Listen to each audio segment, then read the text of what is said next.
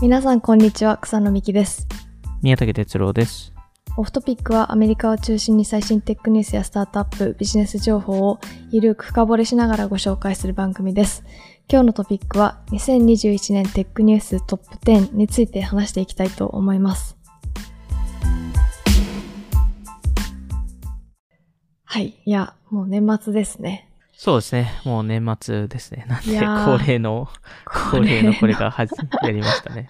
ちょっと振り返るとすごい面白くて、2018年だと D2C とか TikTok 動画アプリ、うんフォートナイト、フォートナイトがこここでちゃんと入れてるので、4年前デーですか？タプライバシーとか、えー2018年ですね。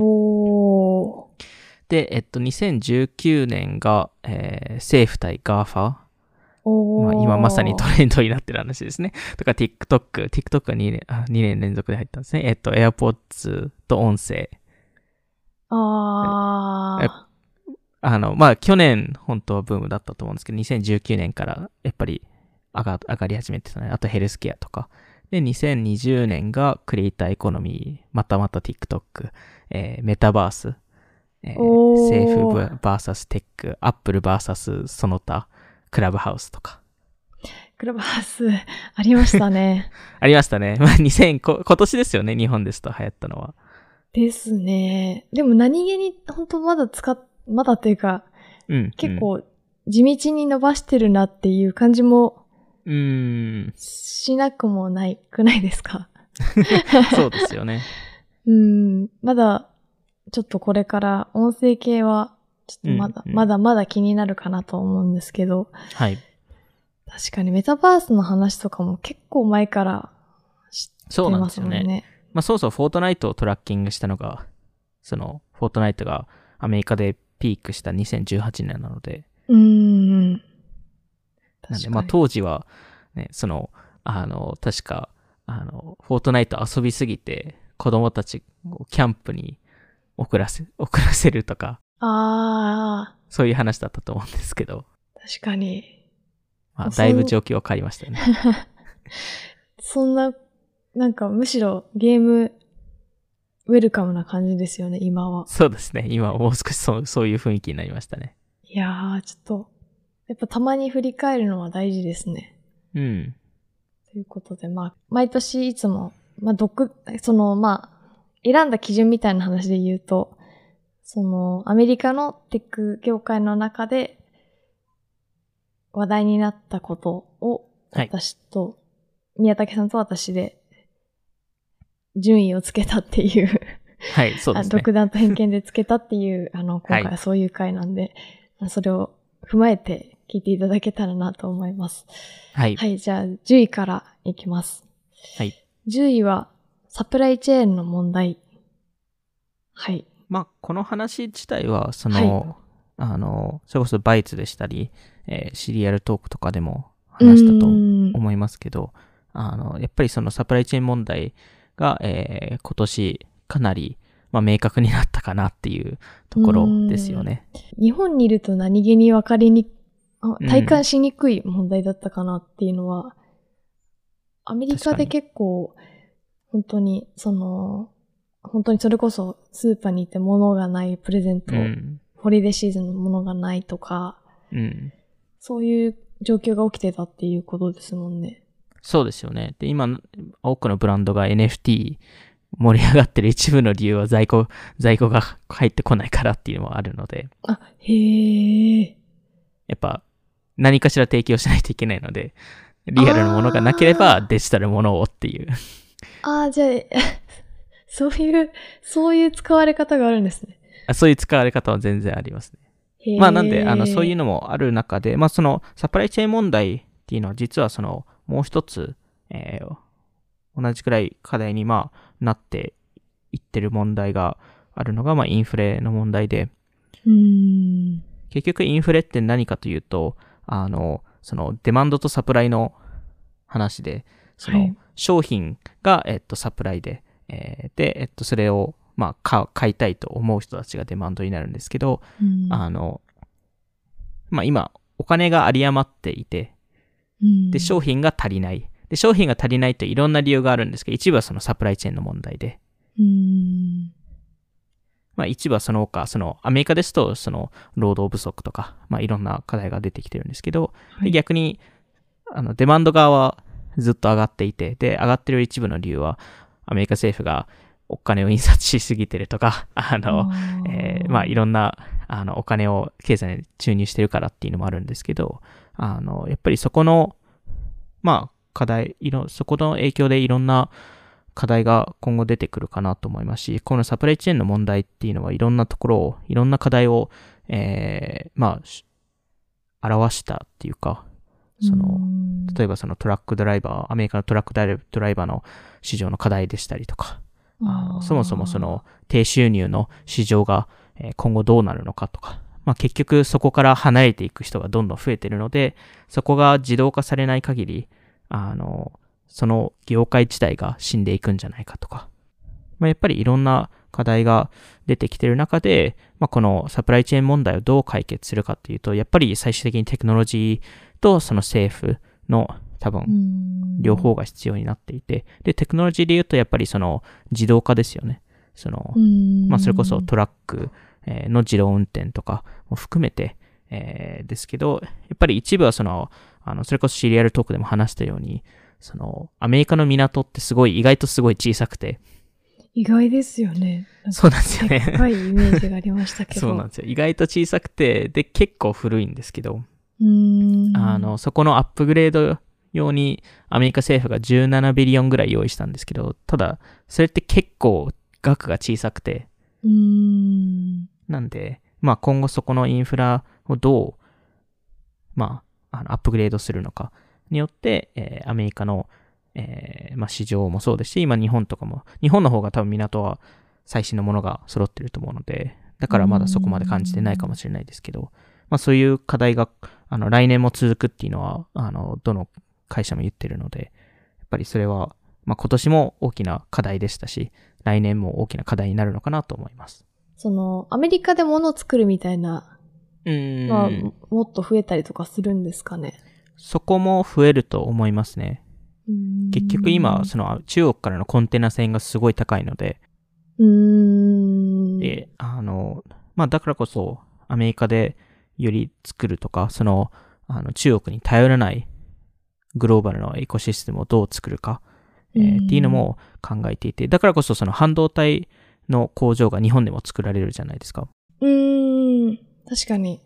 とか、まあ今台湾にあの一個ありますけど、はいあの、やっぱりそこも他のところに置いて、その、まあ、まずキャパを上げるっていうところもそうですし、あの、中国に頼らない、えーうんっていうのもあったりするので、あの、まあ、そこの、あの、結局各国としてはそこをどう、あの、中国からの、えー頼ってる部分を、えーまあ、引き戻すのかっていうところを考えないといけないタイミングなのかなと思います。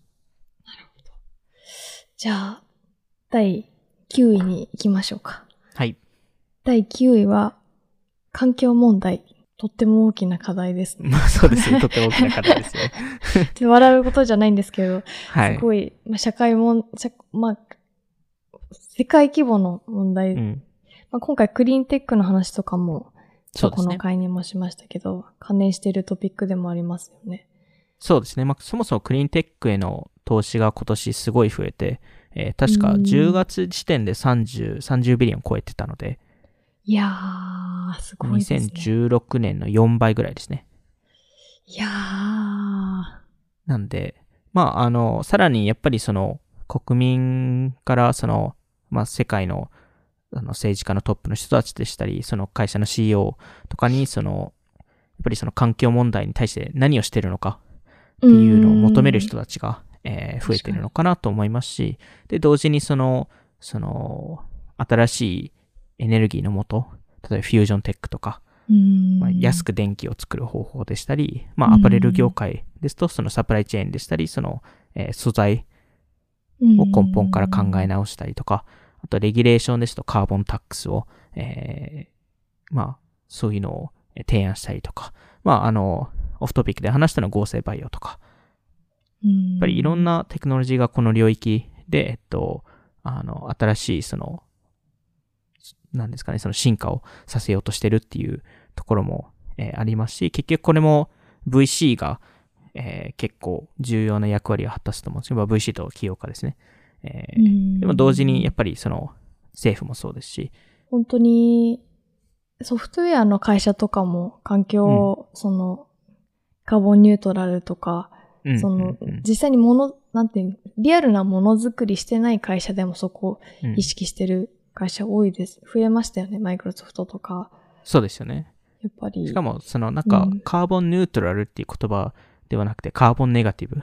うーん。よりポジティブな、うんあの、ものを提供するっていう方向性に向かっているので、それはそれですごいいいかなと思うので、まあ、やっぱりその課題として残ってるのは、やっぱりその、あの、最初まずトラッキングをしないといけないので、今どれくらい二酸化炭素を排出してるとか、いや、難しいんですよね、それが。そこから、はい、結構難しくて、そのスコープ1、2、3とかそういう話は出てきてますけど、あの、そこの把握から始まって、で、そこで目標設定で、で、あの、世界的に2050年までこれやりたいっていう思いがあるので、それに合わせるのか、どう、どういうタイムラインで動くのか、えーで、それがどう事業に影響するのか、と、特にまあ、上場してる会社ですとどう株価に影響するのかっていう話も出てきてるんですけど、今だとややっぱりその徐々にそのよりサステイナブルな、えー確かに。ことをやってる会社の方が株価がついたりとか。B コープ、そうですね。オールバーズとか、まさにそうですね。何でしたっけ ?IPO じゃなくて、あの、SPO でしたっけ？SPO、なんかその環境に優し、かんその環境に配慮したうん IPO うんみたいな、そうですよね。そういうのもそういうのも。確かに今年ありましたね。あとやっぱりその、その、まあ、すごい批判されがちですけど、やっぱりイーロン・マスクさんとかジェフ・ベゾスさん。ほど、多分環境に影響を与えてる人たちってその二人以上にその個人でいないと思うんですよ。うーん。というと。やっぱりそ、の、イーロン・マスクさんですとテスラ、はい。これだけ電気自動車を世の中に普及させたっていうのは、やっぱり大きなことですし、で、ジェフ・ベゾーさんに関しては、えっと、いくらでしたっけ ?10 ビリオンでしたっけ？えーうんのその環境問題を解決するためのファンドを立ち上げて、あーありましたね。はい。確かに。もちろんなんか宇宙に行ってなんかエネルギーのあだこと言う人もいますけど、あだこうだ。まあそうそうそう、あの、あの、あの燃料の排出量ってそこ、そこまで大したことないので、あのあの、10ビリオン出してるわけなので、い やまあいいじゃないかと。でも本当、すごく環境問題、人類の問題の課題うんに立ち向かう起業家の人たちは、偉大だなっていうのをそのクリーンテックの会とか聞いて思った方多いんじゃないですかね。そうですよね。まあ本当に次の100年とかうんを戦うためのものでもありありますし、なんか、やっぱり徐々に起業家とか VC とかもそこのマインドセットは変わってきてるのかなと思いまして、あの、うん最近の確かビジネスインサイダーとかでも報道されてましたけど、その、あの、特にヨーロッパの VC たちが、あの、タームシートとかに、その、スタートアップに投資するときの投資契約に、その、あの、サステイナビリティの目標を埋め込んだりとか、うーん。そういうのもなんか条件になってたりするので。でも採用とかもありますよね。ねこの会社はどれぐらいサステン、その環境に。ついてどれぐらい意識してるかみたいなのも。そうですよね。いやー、ちょっと来年もはい。気になるなっていうところで、じゃあ、第8位は、新しい仕事の働き方ということで、はい。まあ、コロナのうん。関係もあったりとか、ってことですよね、このラインクイーンは。そうですね。まあ、あの、一部そのコロナ明けうーん。で、その一部オフィスに戻って、一部リモートうーん。っていうのもあって、まあ、これが新しいノーマルになるのかっていう話も出てきてるので。その最直近の CR トークでも話した RTFKT、うん。ナイキに買収された RTFKT 社も完全リモートで、しかも別々の国で運営されている話を聞いて、はいいやー、すごいなーって思いますよね。まあ、 Off Topic もなんていうかリモートですけど、違う国の時差で、ではいあの、クリエイティブな仕事をやって、ナイキに買収される規模の会社って、本当に今の会社だなって感じしますよね。すごいですよね。なんかそれができたっていうことは。ででもやっぱりなんかそのリモートっていうのは、なんかすごい面白い、えーことで、あの、それこそ、えっと、ザ・バージかな？ザ・バージの、えっと、その編集長なのか覚えてないですけど、はい。が、なんか、毎月アメ、アメリカ内にいるんですけど、毎月違う街に行ってて、うーん。なんか毎月エアビーであいろんな。ところ行って、そこから仕事するっていうことをやってて、へえ。なんか、それこそうんエアビーで、うん。あの、確か今だと20%から25%の物件が1ヶ月以上。になってる状況でもあるので、やっぱりそういう、なんかその、よりノマド的な、えーそのリモートカルチャーになる可能性もありますよね。確かに。一時期、みんなマイアミに行くみたいな、あ ありましたムーブね。メントもありましたよね、今年、そういえば。確かに。いやー。あと、まあ、若い世代のコロナの中で仕事を初めてした世代というか、そういう人たちが、やっぱり求める仕事の働き方だったりっていうのも、なんか変わってきてますよね。そうですよね。より起業したい人がうん多かったり、よりその時間帯をフレキシブルにしたいとか、うん。いろいろありますよ。Google の検索も、なんか、あの、新しい仕事を見見つける方法みたいなのよりも起業うんするっていう言葉の方が検索順位が上がってたっていう話は、へへーっていうのは 思いました。ー 確かに。確かに。でもやっぱりこの新しいその、その、完全リモートじゃなくて、完全オフィスに戻ってきてなくて、その半々っていうところの中で、やっぱりその新しいその仕事の仕方っていうのが生まれてくると思っていて、それには多分、今までなかったそのワークフローでしたり、うん、そういうのが必要に。になって、まあ、だ、あの、だからこそ我々も、その、Salesforce と Slack のエピソード、その、オフトピックのポッドキャストでも話してたように、そういう新しいワークフローを、そのデジタル HQ を作る企業が今後絶対出てくるかなと思いますし、なんか最近その話題になっているのは、その、えー新しく今後そのチーフワークフローオフィサーうーん。みたいな、あの、役職の人を採用しないといけないんじゃないかとか。オンライン上の、オンラインとオフラインどっちもですよね。あー、なるほど。そこを、そこのコミュニケーションの仕方とか、そこのワークフローの決め方とか、そのカルチャーの作り方とか、オンボーそこをオンボーディングとか、そこをどうやってつなげるのかっていうところをあの、専専門として、えうんー管理する人が今後必要かもしれないですよねっていうところですね。確かに。あと、その、スタートアップで、その VC とか投資家にピッチをするときに、ルームっていう、はい。あの、ビデオ、ビデオツールというか、はい。のスタートアップが、こう、よく使われてたっていう話も、結うん構今の新しい働き方にぴったしなサービスだなっていうのを思いますね。なんていうか、オオフライン、非同期のビデオうんうんうんツールというか、そうですね。ビデオメッセージっていうんですかね。社内とかで使われていたんですけど、もともとは。最近だともう、あの、それこそ、あの、僕もそうですけど、その投資の依頼を受けるときに先にルームの動画が送られてきて、うんそこでプロダクトの動画を、が、の説明があって、あで、なんかよく、 Loom、Zoom、Room って呼ぶんですけど、あ、はい。あの、まあ、最初は Loom から始まって、うん。で、その後、 Zoom で、あ Zoom 上で電話会議をして、はい。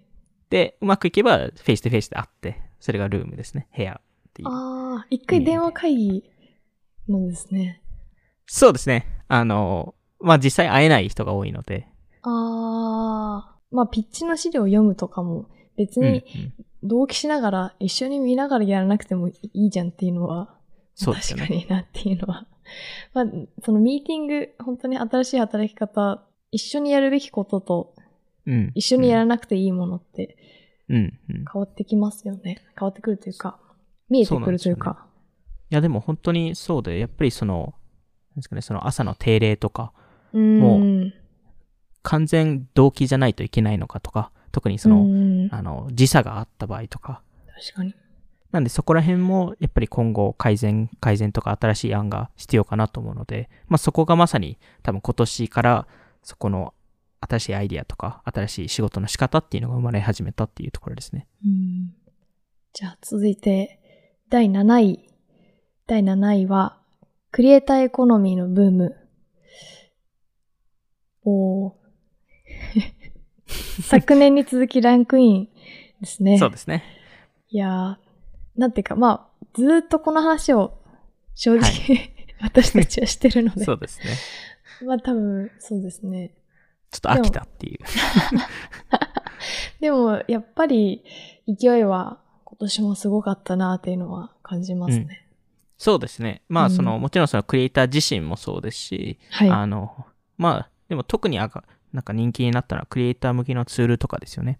あー、確かに。といっぱいありましたね。あれ、そうですね。シェリースマックとか。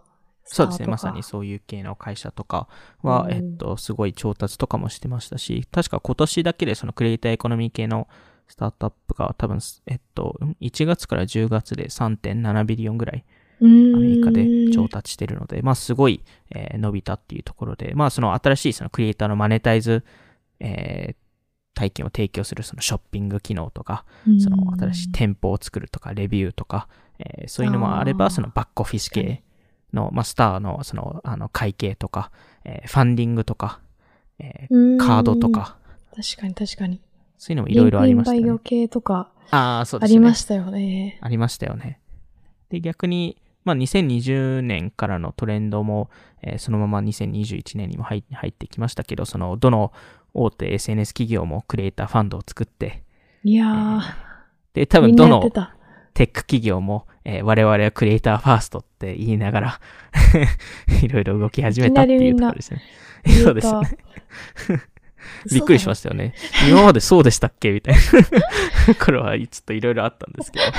あの、まあ、それこそツイッターとかも、あの、いろいろ、あのうん、ツールとかを提供したりとか、えーしてましたし、で、年、年の終わりの方に、その、MA とかも、えーん。ちょこちょこ見かけたり、あと、まあ、ユニコーン系の会社も、えーまあ、クラブハウス含め、あの、 Patreon とか、 MasterClass とか、えーうん OpenSea とか、 Whatnot とか、 Cameo とか、まあ、やっぱりそのユニコーン系の会社も、まあ、少し出てきたかなっていうところですね。 Cameo がユニコーン。やっぱすごいですね。すごいですよね。うん。まあ、あと、やっぱりその、ちょこちょこ今年見かけたのは、そのクリエイターがそのアップルに対しての批判の声を出したりとか、かに。やっぱり既存のあのプラットフォームの手数料を嫌うっていうところだったり、それやっぱりそのリンケンバイオの影響もあると思うんですけど、その複数のプラットフォームをまたい、またいで使うっていうところですね。うん。確かに。じゃあ、ちょっと続いて、どんどん行きたいなと思います。第6位は、フィンテックのトレンド。フィンテックの買収、調達、BNPL みたいなところですね。はい。結構、オフトピックとしてはあんまり取り上げてなかったかなという確かに。トピックではあるんですけど、バイツとか来では。年ですかね。いやー、来年。でも本当に今年は本当にフィンテック企業の買収は多かったですよね。日本の企業、あの、とかも、 Paidy とか、 Paidy さんとか、 pring とうんかもありましたけど、やっぱそこの買収だったり、まあそのフィンテックスタートアップへの投資っていうのも、うん。大型うんの投資も多かったですね。まあそうですね。まあ多分、今年、あの、一応そのリスナーの皆さんに言っとくと、草野さんはずっとフィンテックやり、やりたいって言ってて、僕がずっと止めてたっていうだけなんで、止めてた。止めてたっていうか、ちょっと他のこと話したいっていう、押し切って、ねはい、あの、ちょっと来年やります。すいません。えっと、いうところなんですけど、はいあの、まず、やっぱり後払いサービス。後払いは、もうそう今年はもう大人気でしたよね。大人気でしたね。もう BNPL ってもう何何回見たかっていう。何回、なん、なん、なん、いきなり今年になってこう、伸びたすごいですよね。なん、なんでなんですかね。うーん、まあもう、なんですかね。やっぱ成長。何。まあせ、まあ、やっぱ徐々に成長してきたっていうところで、うん。まあメディアがそれをより今回フィーチャーしたっていうところと、あと、そのやっぱり買収が増えた、えうん。ーからうんあの、あとその調達とか、そういうのも増えたっていうところで、まあ、Klarna が今46 billion ですかね、会社になったりとか、えー、まあ、アマゾンがファームと提携したりとか、うえーん。まあもちろん Afterpay がすぐに買収されたりとか、えー、まあ日本ですと、えっと、 Paidy さんですよね。が、うんえっと、 PayPal に買収されたりとか、まあ、しかもどの大手 retailer も後払い決済を可能にしたりとか、いやー、機能、機能を買収していくって感じですよね、本当に。本当そうですよね。本当にそんな感じになっていて、でもやっぱりその、なんか、よりその、若い層に行くと、よりうん。後払いサービスを使え、使う傾向になっていて、うん。今、アメリカですと、Z 世代の、ちょっとこれ2000、えー今年の92の数字なんで、6月の数字なんで、あの、さらに増えてると思うんですけど、はい。えっと、その時点の数字だと、えーアメリカの Z 世代の37%がうん後払いサービスを使ったことあると。で、やっぱり面白いのが、その、使ったその37%のうち、7割 ,7 割のユーザーが、はい。あの、100ドル以下の購入でも使ってるって言ってるんですよね。ええで、これってやっぱりすごい重要なことだと思っていて、はい。普通だと後払いサービスって、その、まあ、例えば、僕だとクレジットカード持ってるわけなので、どちらかというとその、大型の買い物。で使うのかな、みたいな。っうーん。確かに。ていうイメージだったんですけど、実は、普段の買い物でも後払い機能を使っていると。いやー。でもなんかその、クラルナとかの話もそうですけど、その、はい。その後払いっていうものをうんうんうん。かっこよく見せるみたいな、はい、はい。そういうこともちょっと批判なんていうか、ありますよね。か、その、リテールセラピー的な意味で、うん、うん。あの、見せるっていう、うんなんかう、そこの塩梅が、まあでも難しいなっていうのをちょっとそれ聞いて思いましたね。そうですね。まあまあその、消費者の課題は解決してるとは思うんですけど、長期的に見たらどうなのかなとか。まあ、場合によってはか、クレジットカード以上になんか問題になってる可能性はありますようね。んまあ、でも、今のまま、このまま行くと、その Z 世代、その次のアルファ世代の時代では、もしかしたら、クレジットカード自体がリプレイスされる。うん。ああ、まあ、それこそキャッシュアップで後払いサービス使えたりしますし、もうすでにペイパルとかでも使使えて、それがすごい人気な機能だったりするので、やっうん。ぱりそれがどんどん加速していくのかなっていうのは、まあ、まず後払いサービスがフィンテック業界ではすごい人気だったんですけど、同時に、やっぱりその、まあそ、そこも含めてですけど、その C 向けフィンテック、うん。まあ、ロビンフッドとか、あロビンフッド今年上場したんですよ。あ、いや。なんかずっと前に今なんか感じますけど。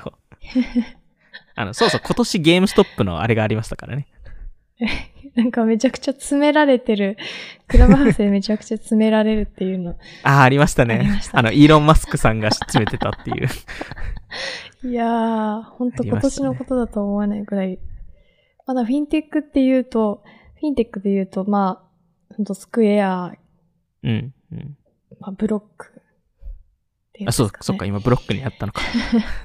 でそこもまあ、そうですよね。なんか、これから、まあ来年、またうん、オフトピックで話せたらなっていうトピックでもありますよね。そうですね。まあ、あと、その子供、子供向けっていうか、10代向けのクレジットカードとか、ステップとうんかカレントとか、あと、インフルエンサー向けのネオバンクとか、えああ、ーまあ、フィンテック×ソーシャルみたいな、えー要素が含まれているアプリだったり、あとはその新しいファイナンス方法、そのパイプとかうん。クリアコーとかセットルとか、えリプレイーそこら辺も今年、えーうん。だったと思いますし、あとはその B2B 系の、やっぱりその、えー B2B 系の領域もすごい盛り上がっていて、まずはクレジットカードとか、まあ、ランプとかブレックス、あの、DD が今年買収されたりとか、えー。ーしましたし、まあ、B2B 決済も、やっぱり今までその小切手を使う文化だったのが、やっぱりようやくデジタル化し始めてるとか。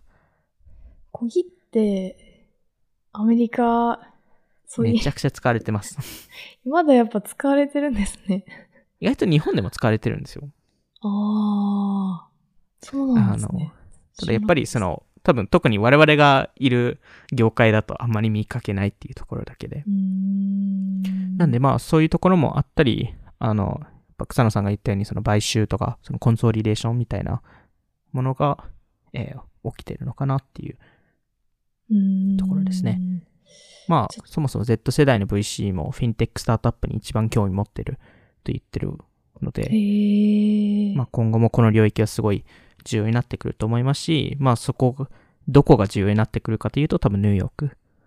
うん、やっぱ、ニューヨーク、クリプトの都市クリプトの注都市もあって、フィンテックの場所でもあるっていうところで、アンドリーセンがそもそも、確か20、20名体制なんですよね、ニューヨークって。目20名？すごいな。まあ、そうそう300人いるんで、あの、あのバンドは。そう考えると そんなに、ちょっと少ないかもしれないっていうくらいですよね。あと10人ぐらいは必要なんじゃないですかね。確かに。いやー、ちょっと、豊富なか年ですね、フィンテックは。そうですね。まあ、ファンディングもすごい良かったので、ちょっと来年も、ちょっとフィンテック系の話を、ちょっと、あの、します。すいません。いや、謝らないでください。まあ、どこかでできたらなっていうのはあります。はい、ということで、第6位ということで、じゃあ続いて第5位は、第5位は IPO 市場と流動性の年ということで、まあ、毎年、まあ IPO、まあすごい話題になってますけど、はい。今年も多かったですね。そうですね。D2C ちょっと直近では、全、全株の株価が落ちてるんですけど、ええ あの、あの、ちょっとインフレの影響で、あ、なるほど。3割、3、4割ぐらい SARS 企業の株価って下がってるんですけど、あの、まあ、その全体の市場で言うと、あの、すごい、やっぱ IPO が多かったりとか、えーうーんしますよね。確か100社超え、えーえーだったので、10月時点で、えー10月の初め時点で100社超えだったので、あの、多分、ちょっと、だいぶ久しぶりの100社超えかなっていうところです。な本当に、日本が多分150社ぐらいとかでしたっけ？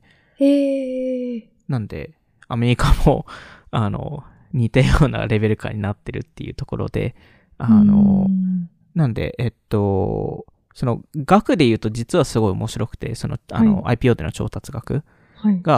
が、えっと、まあ、過去最高おー。えなんですけど、あの、その、ひあとはその100社以上っていうのが、えっと、最後、えー、最後のピーク、あの、ピークが1000、あの、テックバブルの時、IPO、はい。あの、その時が350社ぐらいなんですけど、まあ、そこはちょっとさすがに、あの、リーチはできないですけど、まあ、リーチしたくないと思いますけど。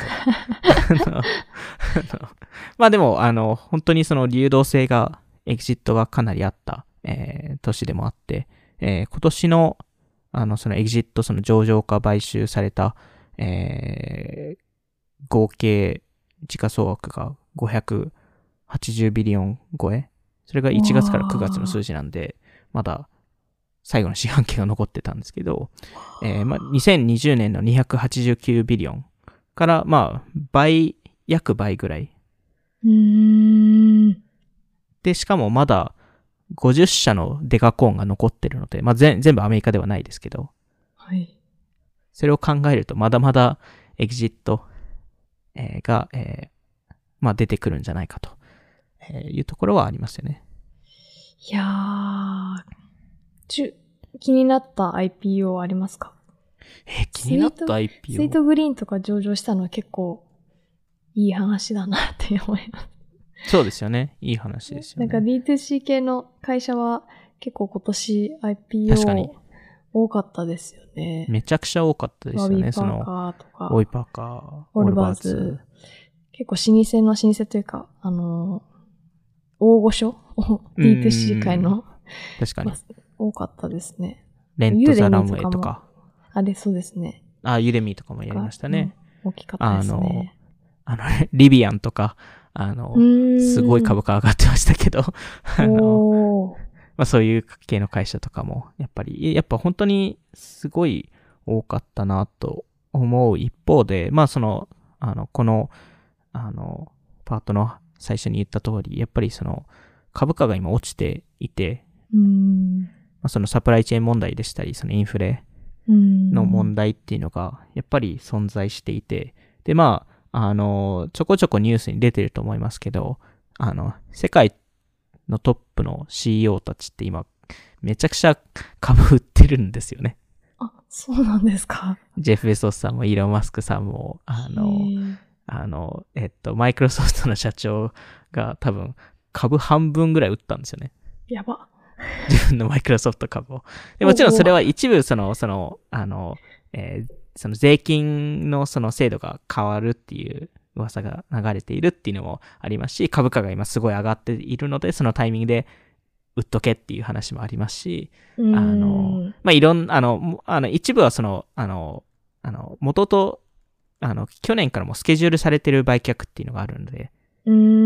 まあそういうのも含めてなんですけど、でもそれ以上にちょっと売ってる、売ってるっていうのは確かにあるんで、あまあ別にこの オフトピック自体はその投資アドバイスをするあの番組じゃないので、これ投資アドバイスではないですけど、ー。はい。あの、まああの、う、あの、世界で一番賢い人たちがえー株は売ってますと。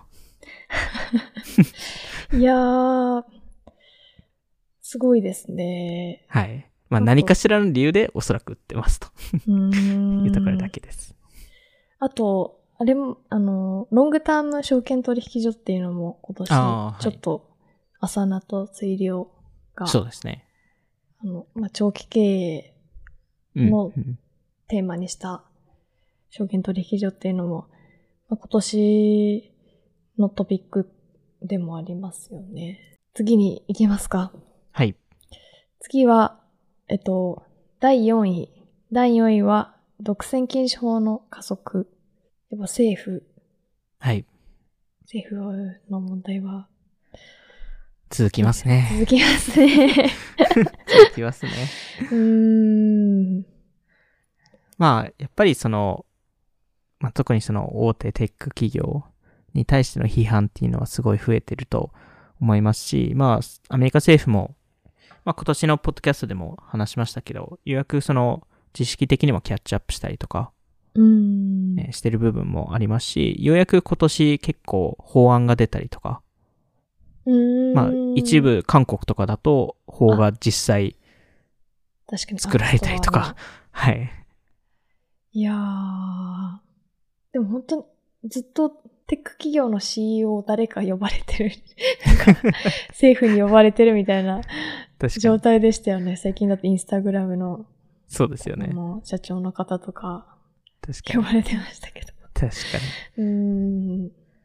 まあ、あの、それと同時に今年がその Apple vs Epic とか、ああ、確か今年。それもやっぱりその独占禁止法、まあ、あの、えー実際その、えー訴訟が始まったのは去年ですけど、でも今年うん実際にその裁判が行われて、えーまあそこら辺もやっぱりその Apple の手数料の問題とか、その、まあ結局その世界中の政府が今テックジャイアントに対してはい。あの、これだけ権力を持つのはおかしいんじゃないかっていう批判の声が、えー出ていて、まあ Google はすでにアプリストアの手数料15%に下げ下げてますけど、あの、Apple もどうするるのか、まあ特にヨーロッパと韓国が一番厳しいので、ちょっとどうするのかはすごい、えー気になりますし、逆にその2000年代でマイクロソフト、えーが同じような扱いを受けて、えーまあ一時、一時期、あの、噂でしかないですけど、あの、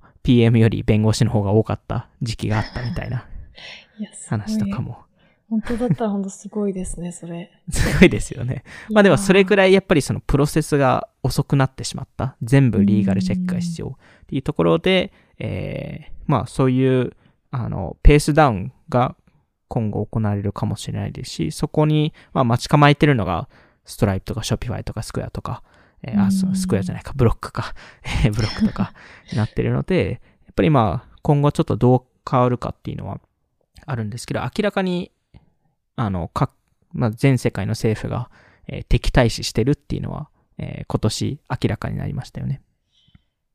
いや、こう、でも、そのスクエアとか、その、ストライプとか、まあ、これから絶対に大きくなるであろうテック企業っていっぱいある中で、やっぱ今のうちに買収そうですするね。なら今だって感じですよね。確かにそういう意味だと、ストライプって去年から今年にかけて結構買収してるので、確かにそれは あるかもしれないですね。2、3年してからだとちょっともうダメだよ、そうですね独占だよって言われる可能性は それはありま確かに。すよね。まあ、スクエアとかもね、そのアフターペイを買収した一部の理由はタイミングかもしれないですよね。うん。もうなんか、はいまあ、過去その、宮武さんも言ってましたけど、こう、インスタグラムを買収したのって、うん。当時から見たら全然うん小さなき、なんか、あの、影響でしかないとは思うんですけど、今、こう、数年経った今だと、あの、買収を独占うんに見えるよねっていうのって、本当その成功、本当難しい話ですよね、これでもちょっと。いや、めちゃくちゃ難しい話で、で、あの、これそ、これこそマーク・ザッカーバーグさんも言ってて、これは別に彼を言言ってることは間違いではないと思うんですけど、インスタグラムが別々の会社だった場合に、はい、同じ、今のインスタグラムになってるかって正直分かりづらくて、うーん。もちろん、ケビン・シストロムさんとか、あの、マイク・クリーガーさんってすごい優秀な人ですけど、はい。Facebook の広告システムを埋め込めたっていうのってすごい重要なことで、うーん。なんで結局、本当にその草野さんが言ったように、当時は12、3人ぐらいの会社で、いやーまあユーザーはいたけど、あの、お金が一切、売り上げが一切ない会社で、で、ほとんどの人たちが、いや、これは冗談でしょみたいな、い1ビリオンでの価値あるんでしたっけって言ってたぐらいなので。やっぱりそこをちゃんと見越したのがマーク・ザッカーバーグさんで、なんで、なんか後々切り離すって、なんかそれはそれでなんか間違いなんじゃないかなと思いますけどね。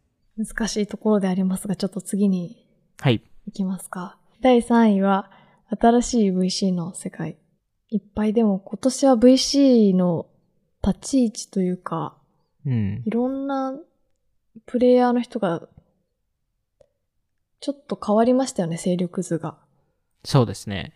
だいぶ変わったと思いますね。あの、今年ほど VC が自分の立ち位置に対して危機感を感じた、感じた年がないんじゃないかなって思いますうよね。ーん。なんかまあ、クリエイターエコノミー、第7位のクリエイターエコノミーにも近しいと思うんですけど、はいそ。れこそクリエイターの人が投資家になったり、ファンドになったりとか、あとまあ VC の人がちょっとクリエイター寄りになっとる、なってるというか。コンテンツをめちゃくちゃ出す VC の方増えましたよね。いや、みんなサブスタックを作ってましたね。最近は YouTube も多く見かけますね。確かに最近、草野さんも言ってましたけど、その YouTube をする VC が増えましたよね。ちょっとユニットでやるみたいな。ユニユニット系がすごい増えましたよね。ユニット系増えましたね。あれ、明らかに、あの、一つのポッドキャスト見て、全員多分真似ましたよね。ジャスティン・カンさんのあの、あシリーズはちょっと似てますよね。似てますよね。オマージュが。ちょっとパクっただろうっていう。まあ全然いいんですけどね、それはそでも。やっぱり一人でやるのよりも、チームを組んで話をするみたいなコンテンツ制作になってきましたよね。なんか。そうですね。やっぱそこはだいぶ変わってきたなっていうところですけど、まあこの VC の世界でいきますと、やっぱりその下と上から入ってきた、えー新しいプレイヤーがいまして、で、一つ一つがその草野さんが言ったようなそのクリエイターでしたり、そのソロキャピピタリストの人たちですよね。うんうん。まあ一人でやってるエンジェルの人でしたり、まあその一人でやってるエンジェルが300億のファンド作ったりとか、ちょっとすごいことやってる人もいるんですけど、あの、そういう人もいれば、上から、えーヘッジファンドとか、えーまあクロスオーバーファンドってよく言われますけど、まあ、あの、タイガーグローバルが、えー今のペース。スってどのくらいのペースになったか覚え、わかんないですけど、あの、タイガーグローバル今年ちょっと話しましたけど、その当当時は2日に1回でしたっけ？いやすごい。でもそれぐらいのペースでしたよね。そうですね。多分もっと早めたんですよね。いやー、なんか、その、でもちゃんと精査してますもんね。そうなんですよで言。っても。ただ、そのそ。あの、消費額っていうか、その投資するペースが速すぎて、6ビリオンのファンドが四半期でなくなるみたいな。怖いな やばぁいですよね。すね。まあでもその分上場とかもいっぱい出てますけど、うんなんかやっぱりその明らかに違う戦略持ってる VC っていうのが出てきている中で、うんその間、のうん真ん中にいる VC たちが結構苦しんでるっていうところもあれば、あとその世代交代のタイミングうん。っていうところも出てきているので、まあ噂によると来年セコイアが世代交代するみたいな。えー、あのトップのダグ・リオンさんが、まあ、元とマイク・モリッツさんからダグ・リオンさんに変わったタイミングもあったんですけど、はいまあ、2回目の世代交代がが行われるんじゃないかという噂が出てますね。あれ？あ、なんか VC の組織編成したのって、セコイアですセコイアか？セコイアです。はい。いやー。あの、その、その、組織構成をその変えたっていう、そのファンド構成を変えた、えーそのブログ、その説明するブログを書いたのがダグリオンさんじゃないんですよ。ああ。これは。だからみんなあれっていう風になってて、あ、じゃあ次はそれを書いた人なのかな？みたいな。っああ。ていう噂になってます。まあちょうど来年50周年なんで、うわ。タイミング的にはタイミングが、いいんじゃないかと。世代交代。まああの、やっぱりそのクロスオーバーファンドとかの影響もあって、そのアンドリーセンとかセコイアもよりシード案件を増え、増えましたし、あのうんやっぱりどんどん競争が激しくなった年かなと思う一方で、同時にこれだけのスピード感で動く VC がす、なんか今まで以上に増えたかなと思いますよね。うん、なんか本当にタイガーグローバルだけじゃなくて、うんその新しい層の、新しくファンドを作った人たちも投資のスペ、あの、スピードがめちゃくちゃ速いですよね。でそうですよね。で、いつもアンドリーセンが入ってるっていう、すごいなっていう。確かに。またアンドリーセン、あこれもみたいな。ありますよね。まあ、でもそれこそニューヨークに我々の出張行った時に、あの、ノットボーリングのあのパッキーさんと話しましたけど、はい。あの、彼もノットボーリングキャピタルって VC やってますけど、そこでもとんでもないペースで動いてましたよね。いやー、痺れますよね。ひ一人でやられて。すごいですね。今年1年で100社以上入れたんじゃないですか？いやー、コンテンツを出し続けて。やばいですね。やばい人です。あの人やばい人です。すで、アンドリーセンのアドバイザーになりましたし。うわー。あ、アンドリーセンのリーチがすごすぎますよね。パッキーさんもと取っちゃうと。確かに。もうそこも取っていくかっていう。そうなんですよね。まあでもそれこそその VC 業界でも大型ファンドがめちゃくちゃ立ち上がった年でもあって、あの、今年アメリカですと、えっと、えー1月から9月で、えー96ビリオン合計、そのファンドの調達額が。で、えっと、まあ、もちろん、今まで以上にユニコーンが出てきて、うーん。2021年だけで480社のユニコーンが出てきたので、あの、デカコンも多かったですね。デカコンも多かったですよね。な んで、なんか、確か、えっと、2020年の、で、えっと、作られたユニコーンが、はい。えっと、1四半期で2021年で作られてて、ええなんで、それぐらいのペースで、やっぱ伸びてるっていうところもあって、まあ、だからこそそういうまあ、その、ペーパー上のエキジットとかも、えーあの、あるので、えっと、今年19社のファンドが1ビリオン以上のファンドを立ち上げてて、なんで、まあ、あの、今、タイガーグローバルの8.8ビリオンの新しいファンドを作りましたし、いやー。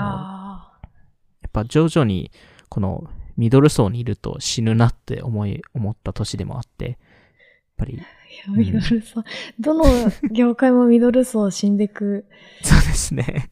怖いですやね。っぱよほどやっぱバリュー何、な、どういうバリューを提供してるかっていうのがもうより明確にしないといけないうん時代になったのかなと思いますね。まあ、あとシリコンバレーに頼る人たちがふ下がったのかなっていうところですね。ああ、で、というと、どういう？えっと、2014年です、を見ると、あの、はアメリカのシードからアーリーステージの、その、えー出資どこに投資してるかを見ると、4割がサンフランシスコに行ったんですよね。うーん。まあ、サンフランシスコのスタートアップですね。うーん。で、それが今27%まで下がってるんですよね。ああ、じゃあ本当に、どこ、アメリカ、まあ、いろんなところで。うん。やっぱりそこの、まあ、調達がい世界中にいます。あの、アメリカの中でも、えっと、アメリカ中に、えーうんまあ、分散し始めてるっていうところもあるので、まあ、あと、ねそのライトスピードとか、ジェレミーさんが、ああ、やっぱ50歳ぐらいの VC の人たちが一気に辞めましたね。ジェレミーさん見た目がすごくお若いから、確かに50に見えないですよね。気づきませんでした。まだ30代くらいかなって思ってそうですよね。まだまだバリバリでやるのかなと思ってたらう、んあれと思って、ちょっとびっくりしました。いやー、でもあとその全体的に投資の民主化とか、そういうのも、確かに確かに。はい、ロビンフッドとかもそうですけど、確かに確かに。そういうのもありましたね。でもセコイアとアンドリーセンがすごすぎて、その2社の話がやっぱ多いですよね。いや、めちゃくちゃ多いですよね。でも明らかにその2社が今トップをうん。走っていて、で、場合によっては、アンドリーセンがそろそろみたいな、追い越すんじゃないかと。ああのセコイアを。ー。でもデカコン、デカコンベースで言うと今、セコイアのがやっぱ、生み出してますよねセコイアですね。はい。ライトスピードとかはどうやって勝ちに行けばいいんですか？そうなんですよ。そこが課題なんですよね。いや、うんあの、だからジェレミーさんがっていう話を、噂が出てて、その、退退任っていうか、その、LP 側に回った理由が、そのライトスピードとしての勝ち、勝ち筋うーん。っていうのが、やっぱ次の世代に渡さないと勝てないんじゃないかって思った。もし、もしくは、えっと、最近ピーター・ティールさんも言ってたんですけど、あの、やっぱり次の1、2年って結構ベンチャー業界って場合によっては結構きつくなるんですよ。経済状況が。うーん。まあそのインフレとかは含めて。なるほど。で、そうなると、はい。その過去10年間ってすごい良かったじゃないですか。環境的に。うーん。ずっと上がってますもんね。はい。で、そういうレピュテーションを持ってる人たちが、次の1年下がりたいかっていう話で。あー。だったら次の世代に渡して、リスタートし してくださいっていう。っていう人もいるんじゃなないかっていうのがピーター・ティールさんの仮説で。まあそれはそれで間違ってないと思うので、自分の引退のタイミングって考えないといけない、いけないと思うので。うーん。まあ、あの、ほとんど、あの、僕も、僕含めて、草野さん含めてですけど、あの、ほとんどの今の多分 VC たちって、あの、不況を見たことがないので、この業界で。どれだけ大変なのかっていうのが、えーわからないと思うんですけど、今アメリカでどの取締役会でも行われている会話が、その、来年、再来年のマクロ環境で、はい。それってでもほとんどそういうことって過去起きてないんですよ。うーん。なんでそれだけみんな不況が来るって感じてるへー。タイミングでもあるので、まあもちろんその大不況になるか、えー多少下がるかっていう違いはあると思うんですけど、でもそれがどれだけその資あの資金の流動性にあの影響するのかとか、エグジットに影響するのか、うんバリエーションに影響するのか、であれば今のうちキャッシュ集めた方がいいんじゃないかとか。まあそういう会話が今、各アメリカのスタートアップの取締役会で行われてるっていうのが確かにあるので、いやー、ちょっと、いやー、怖いです。怖いですね。っていうか、ちょっと、ね来年、再来年どうなるのか、ちょっと気になるところですけど、はい。じゃあ、ちょっと3位はそんな感じで、はい。第2位に行きます。でしょうか。はい。第2位は、メタバース。パチパチパチはい、なんか、メタバース。なんていうか、去年も話しましたよね。去年も話しましたけど、でも、個人的に Facebook がメタに変更したっていうのは結構大きな転換だったのかなとは確かに。思いますね。一般的に普及しましたよね。本当ですね。そのなんか、影響で。目覚ましテレビとかで、メタバースっえーて何ですかっていう話とかしてるの見ると、やっぱこういう大きな会社が変化することによって起きることってやっぱあるんだなっていうのは思いましたね。今まで多分メタですね。メタバースってなんやねんっていうのはういっぱいん。言われてきたと思うんですけど、確かに。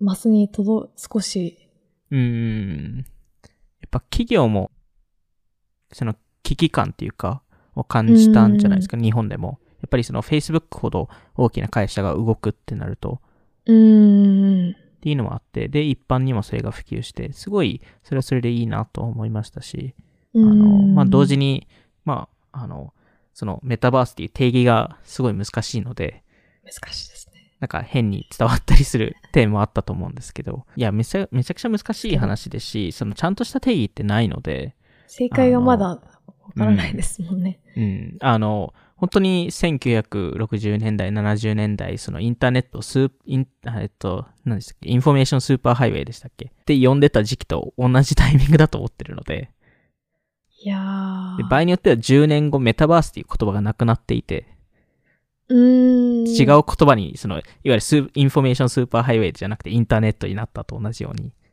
バースとか。はい。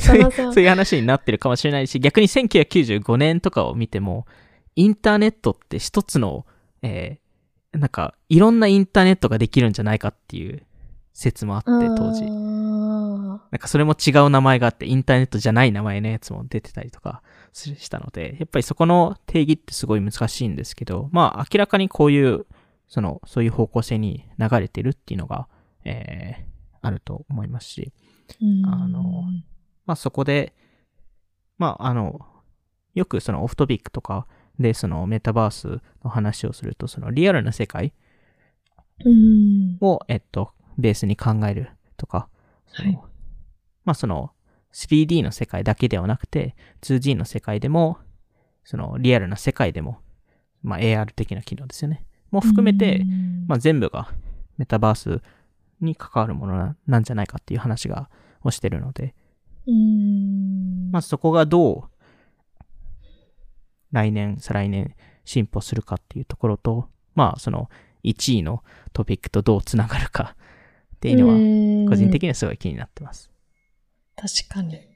本当シリアルトーク、リテルをずっと追ってると、やっぱメタバースっていうトピックは、ファッションとか、リテールの中でもずっと話題だったなっていうのは確かに。思ってて、なんかその、世界観を表す新しい場所みたいなのって、やっぱその、ソフトウェアのサービスとかよりブランドうん。ファッションとかの方が、そこの見せたいっていうものがうんうん。あるからか、うん、なんかそういうハイファッションののメタバースのなんか進み方もやっぱすごいなっていうのは、まあ、その1位の トピックにも関連すると思うんですけど、うんやっぱちょっとこれからもっと注目したいなっていうのは個人的に思いました。でもやっぱりそこってそのオフトビックが去年から言ってる話とすごい似てると思っていて、やっぱりその新しいそういうチャンネルだでしたり、そのテクノロジー、まあ特にメタバースに関してもそうですけど、やっぱりそのどこから始まるかっていうとカルチャーから始まっていて、うん。で、それが C 向けサービスに行って、あ、えっと、うん。カルチャーから始まって、結構その後ファッション系とか音楽系とか、そっち。そっちに行って、で、その後 C 向けサービスから入って、で、後々 B、B に入るっていうところだと思っていて、うん。メタバースはもしかしたらちょっと違うかもしれないのが、そのオフィス環境を VR にするっていう話が出てるので、うん。そこがだけちょっと変わるかもしれないですけど、やっぱりその一番わかりやすい体験からするとやっぱ C から始まるので、で、やっぱりその、徐々に、その、メタバースの一つの概念って、その、フィジカルの世界の時間よりデジタルの世界の時間の方が上回るうん。っていう話なので、そこが上回ったタイミングで、もしかしたらその仕事の環境とかも全部そっちに、そのデジタルの空間の中でやるとすると、それ専用のソフトウェアが必要になってくるので、そこでその新しいメタバース B2B サース企業とかが生まれる可能性があるっていうところだと思うので、まあやっぱりそこの C から始まって B に行くっていうサイクルは未だに存在するのかなと思いましたね。確かに。じゃあ、最後に第1位はい。発表したいと思います。第1位は Web3 と NFT。おー。まあ、まあ、当たり前ですかね。当たり前。いやー、まあ皆さん、と特に直近のオフトピック聞いてると、うーん。でも世の中の流れも今ほんとこの2つ、2つというか、そうですね。えまあなんていうか、アメリカでも一番トレンドになったキーワード NFT だったってそうですね。言われてますよね。やっはい。ぱり、この Web3 後半にかけて追い上げてきましたね。1位。そうですね。まあ、何回かやっぱりその、その Web3 と NFT の流れが今年来たのかなっていうところで、多分スタートが2月、2月。NBA トップショット、あー、あ、か NFT らそうですね。確かに。はい、始まって、で、えっと、えーっと、2月、3月、3月か。3月にビープル。おー。あの、オフトビックも最初に、あの、にえっと、3月かな ?3 月の初めに、あの、NFT コレクタブルについての記事を出したんですけど、うーん。僕が書いてる時って、まだ、ビープルさんがオークションに出したタイミングで。出して3日目だったんですよ。お最終的にあれ、えっと、60、早い。60何 million でしたっけ ?69 million とかでしたっけ？それぐらいですね。僕、3日目で3 million だったんですよ。うわ。いや、入札すれば、いやいや、入札しても意味ないじゃないですか。結局、結局69 million になってる。それは意味ないですけど。あの、あの、まあでも、そまだ、その、僕も Beeple さんの10億いけばすごい、すごいかなと思ってたぐらいだったので、うーん。まさかの69までいくか、いくとはっていうのはあったんですけど、まあそこでやっぱ75億円 NFT がすごい盛り上がって、で、えっと、まあちょっと5月、6月とちょっと下がり始めて、うんで、7月、8月からまた盛り上がって、で、それはやっぱりちょっと違うユースケースで、2月、2月、3月はどちらかというと、そのアート系。とかそっち系。が流行ってて、で、7月、8月からは新しいユースケースが出てきて、はい。で、まずは、えー、 Play to Earn、うーん。アクシーアクシーですね。フィンディ。はい。まあ、フィリピンを支えた、あの、あのサービスですよね。日本でも結構 Axie Infinity やってますっていう方見かけますよね。あそうですね。えークリプトゲームはクリプトゲームで多分、今1.0で、これから2.0の世代に、これから来年入ってくると思うんですけど、あのうん、それ、そのアクシープラスボードエプスポトエプス。ですね。やっぱり、い今だとありえない話ですけど、ボードエプス最初、あの、あの、最初売り切れなかったので、誰がアディダスと一緒に？いや、誰も そうそう、そのデザインを最初ミントするときに見れなかったので、まあ、そうですね。はい。うん誰。も分かってなかったんですけど、なんで初日、あ最初の1週間かけて多分1000、1000個ぐらいのアバターしか売れなかったと思うんですけど、いやまあ今だとね、あの、よほどな、あの、状況になってるんですけど、まあやっぱりその、今年はその Web3 の C 向けアプリケーションが非常に増えたっていうところがすごい重要だったかなと思っていて、だからこそ、やっぱりその、あの、この業界がすごい盛り上がって、で、逆に盛り上がり、盛り上がり続ける理由がそこにあるかなと思ってて、今今回 C 向けアプリケーションがすごい広がったので、それに対してのインフラが今後必要。っていうところになって、そこの、やっぱりプロダクトを作る人、起業家が増えるのかなっていうところと、やっぱりその夏の終わり頃から、はい。どの VC と話しても、これからクリプトの戦略を考えないとって皆さん言ってて、で、今になっては、やっぱり VC によってはもう半分のファン、そのファンドを来年、あの、クリプトに、に。クリプト投資をするとか、いや、でも本当 Web3 の話の回で、クリプトファンドはもう、いずれは普通のファンドになるって話ありましたけど、もうあそれはい来年、ありそう。もう来年それ、ま、まだだと思います。まだだと思います。あの、あでもの、クリプトうん。多いですよね、本当に。めちゃくちゃ多いですね。でまあ、まだ早い段階ではあるっていうところでもあって、うんただ、まあ明らかに、その、やっぱ年始からこの流れは感じ、感じてはいたので、あのうんまさかのオフトピックでクリプト系の話をするとは、ね確かに。思わなかったですけど、でも本当、うん、なんていうか、オフトピック史上一番聞かれたエピソードでしたね。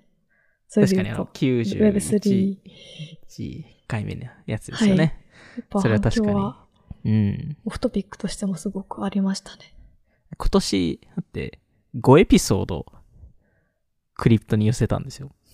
おー。っていうことはう、うちらの、おこのオフトビックっていうメインチャンネルの、あの、コンテンツの10%がクリプトになったっていうことなんで、確かに始めた当初は、うんやっぱクリプトはやらないでお絶対、きましょう絶対やらないって言ってましたからね、お互い。興味ないんでそれはちょっとわかんないからやめようみたいな。何が起こるかわからないですね、本当に。そうなんですよね。まあ、あの、でもオフトビックの、まあ、それこそ、あの、93回目とかでしたっけ？のエピソードでも言いましたけど、やっぱり今の、今までのオフトピックの流れを見ると、このうん Web3 の話は割と自然なのかなと思いますし、まあ、今年で言うと、明らかにこの Web3、NFT、まあ、特に NFT ですよね。うん NFT が爆発的に伸びたっていうのは今年でしたね。確かに。おいっ子も NFT の波に乗って、プロモーションしてくださいよ。皆さん買ってくださいって。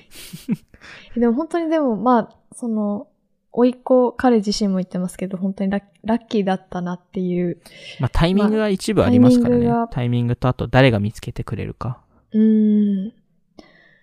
なんていうか、本当に。アートバズルに出て出てたりとか。いや、本当すごいです。すごいですよねっていうか、私が言うのもあれなんですけど、でもなんか、あの、結構地道に頑張ってるので、うん。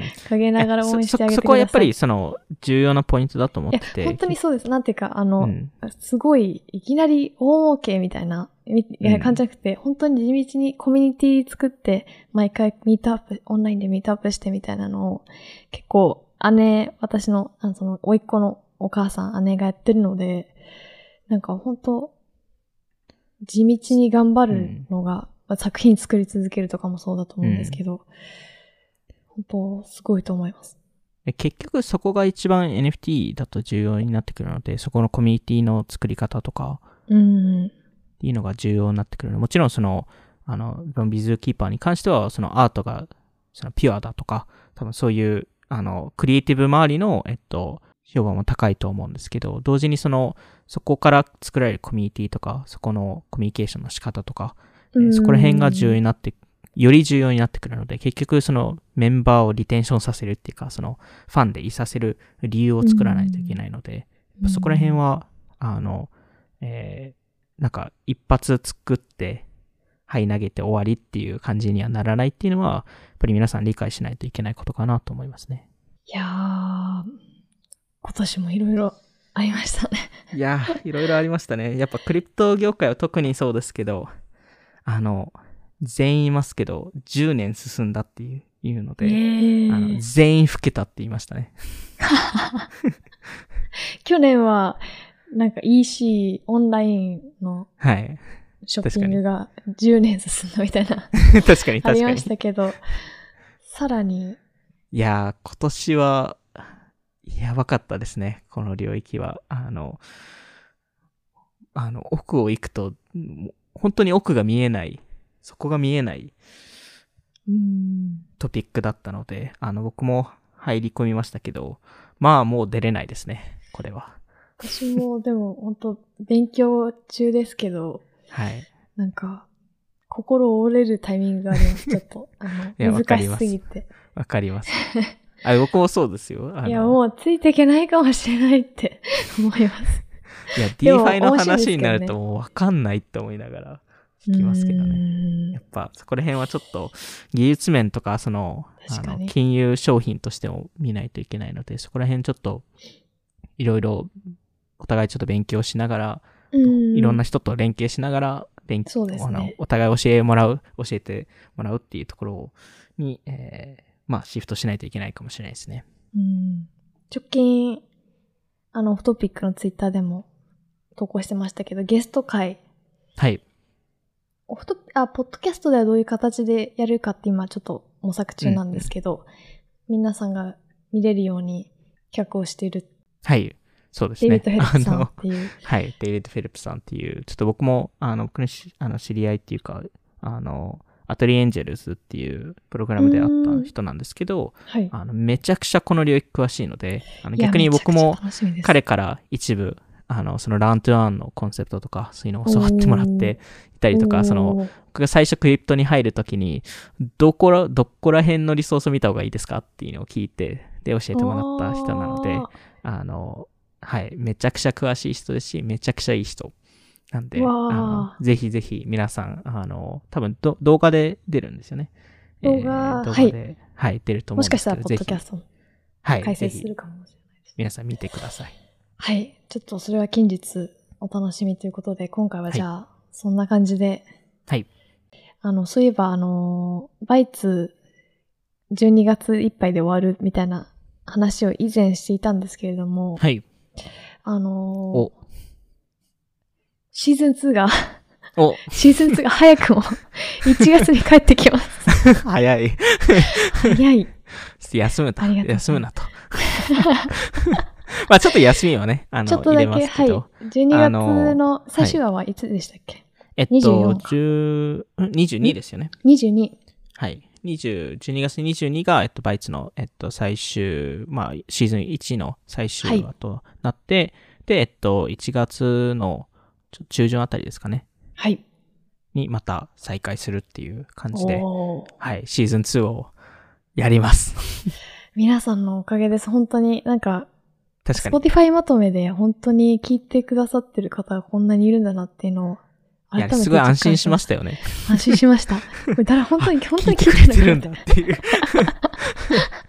いや、ずっと思ってましたね、それは本当に。たまにハッシュタグ、あの、今日のバイツでつぶえてくれる、確かに。くださってるはい方もいるんですけど、い、やー、本当に。来年も、あのそこのテックニュースを届けながら、このオフトビックっていうメインチャンネル、まあ、オオフトビックは、あの、22以降、もう少しやりますけど、あの、うんはい、あの、引き続き、オフトピックもバイツも、あとシリアルトークもですね。